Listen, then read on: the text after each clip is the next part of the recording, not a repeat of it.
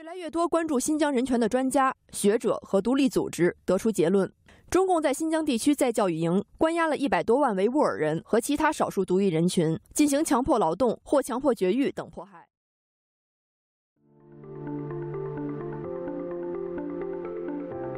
欢迎来到四零四档案馆，在这里我们一起穿越中国数字高墙。CDT 报告会栏目收录和中国言论自由及其他人权问题相关的报告资讯。这些报告的来源多种多样，包括机构调查、学术研究、媒体报道和网民汇集等等。同时，我们也欢迎读者向我们推荐值得关注的报告。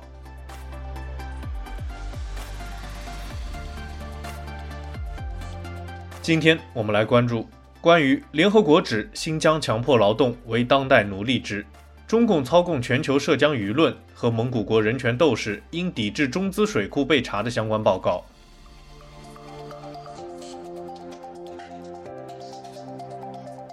首先，我们来关注联合国奴隶制特别报告员：新疆强迫劳动是当代奴隶制的主要表现形式。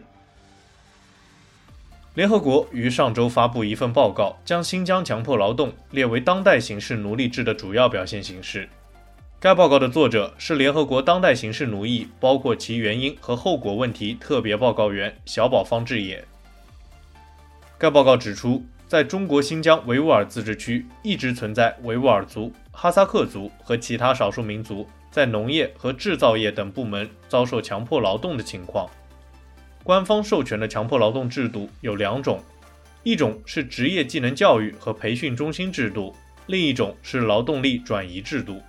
劳动力转移制度也出现在了西藏自治区。虽然中国官方一直强调这是为了提高就业和增加少数民族收入，但是。小保方志也认为，在许多情况下存在着强迫劳动的迹象，表明受影响群体从事的工作具有非自愿性质。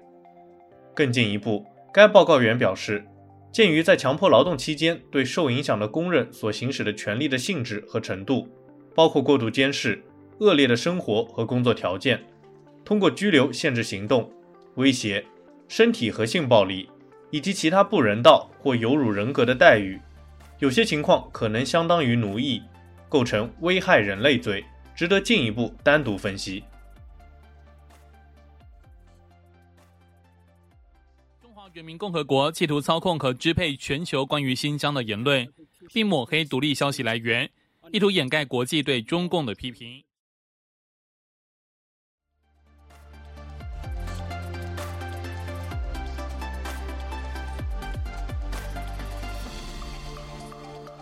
我们刚才听到的是关于中共舆论战略的相关报告。我们接着关注美国国务院中共大外宣试图改变关于新疆的全球舆论。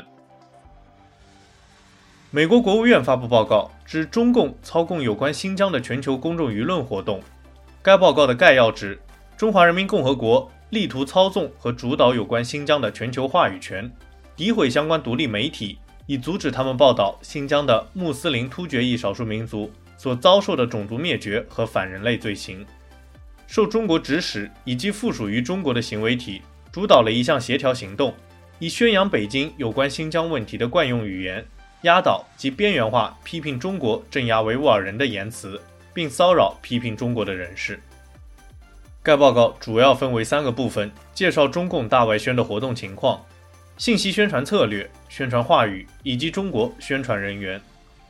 首先，中共大外宣采用了大量的信息宣传策略，主要有通过刷屏压制批评言论，利用水军制造支持的假象，使用人工智能生成的图片来以假乱真，采用跨国镇压、网络喷子和网络霸凌来压制不同的意见等。其次，在宣传话语方面，该报告指。中国的新疆宣传话语侧重于否认批评、放大正能量故事，以试图反驳对其种族灭绝和反人类罪行的指控。最强势的中国宣传人员往往会采取攻势，制造与其他国家有关行为错误对等的谬论，以转移国际社会对中国行为的批评。最后，该报告指，中共依据不同策略启用了不同的宣传人员。中国最具火药味的宣传人员是一些外交官员。他们以其发布对抗性的信息而闻名。此外，中国及中共下属媒体在全球范围内至少使用十几种语言宣传和新疆有关的虚假信息，为了触及全球受众并引起他们的共鸣，中国转向私营媒体公司和多语种网络红人，而最后的手段是网络喷子带头攻击、挑起争论、骚扰、侮辱网民，以毒化信息环境，转移对批评中国的言辞的注意力。因为中国实际上“一带一路”的好多项目的话，是由中国政府提供了信贷担保，而且如果实在是不行的话，中国也经常非常大方的减免发展中国家的债务。但是呢，所有这些呢都有一个前提，就是说，那你在政治上至少要配合中国。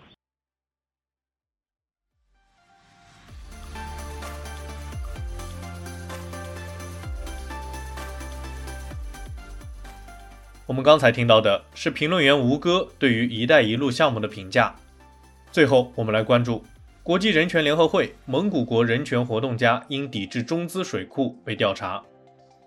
国际人权联合会于八月十八日发布公开信，呼吁蒙古国当局停止对蒙古国人权活动家苏赫盖勒·杜格苏伦的打压和报复。据国际人权联合会介绍，苏赫是国际知名的人权捍卫者。也是非政府组织“河流无国界”蒙古分部的执行董事。他长期从事揭露侵犯人权行为和捍卫蒙古牧民及农村社区权利的工作。他的勇敢和所做的工作得到了包括联合国特别报告员在内的多个组织和专家的尊重和认可。在过去十几年里，他帮助了数十个因矿山和水电项目而受到负面影响的社区。他多次向世界银行、国际金融公司。欧洲复兴开发银行和亚洲开发银行的独立问责机制提出申诉。然而，二零二二年八月二日，蒙古情报总局通知他，因犯有蒙古刑法中与外国情报机构代理人非法合作的罪行，而正在接受调查。国际人权联合会表示，这些指控似乎与苏赫推动一社区抗议在当地新建水电站有关。他向相关方要求获得相关环境信息。公众参与环境决策和提高项目透明度。该水电站名为额尔登布伦水电站，受中国进出口银行资助。此外，因为他被调查，恰逢中国外长王毅即将出访蒙古，并提及该水电站一事，所以国际人权联合会怀疑这也与王毅出访有关。蒙古国司法和内政部长尼亚姆巴特尔表示，由于当地社区致函中国当局。导致额尔登布伦水电站的建设已经暂停了两年，并表示政府可以依据蒙古刑法进行调查。国际人权联合会表示，他可能面临即将被捕的风险，并对他的安全深感担忧，因此发布声明及呼吁人们关注该事件，并要求蒙古国当局立即停止对他的调查。本周值得关注的还有非营利组织中国劳工观察为判刑两年的亚马逊吹哨人法律诉讼众筹，众筹的对象是前富士康工厂物控工程师唐明芳，他在位于中国衡阳生产 Kindle 和 Echo 产品的富士康公司工作了十三年。中国劳工观察指，本着对社会正义的信念，唐明芳在二零一九年七月举报了富士康公司强迫劳动，使用未成年劳工。极度不尊重劳工权益和福利的案件，富士康也发表公开声明，确认其非法使用劳动力，并承诺改进。然而，依据中国劳工观察的说法，事后富士康公司却对唐明芳进行了报复，即向警察举报唐明芳侵犯其商业秘密，并导致其被判刑两年。在唐明芳获释后，他决定起诉富士康和亚马逊在中美的供应商，控告他们侵犯其公民权利和非法使用劳工。但是唐明芳自己无力支付费用，所以希望得到支持人权和劳工权利活动的社区的支持，因此中国劳工观察发起了这一众筹。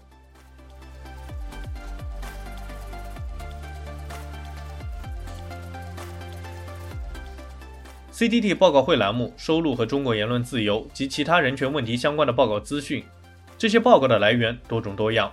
包括机构调查、学术研究、媒体报道和网民汇集等等。同时，我们也欢迎读者向我们推荐值得关注的报告。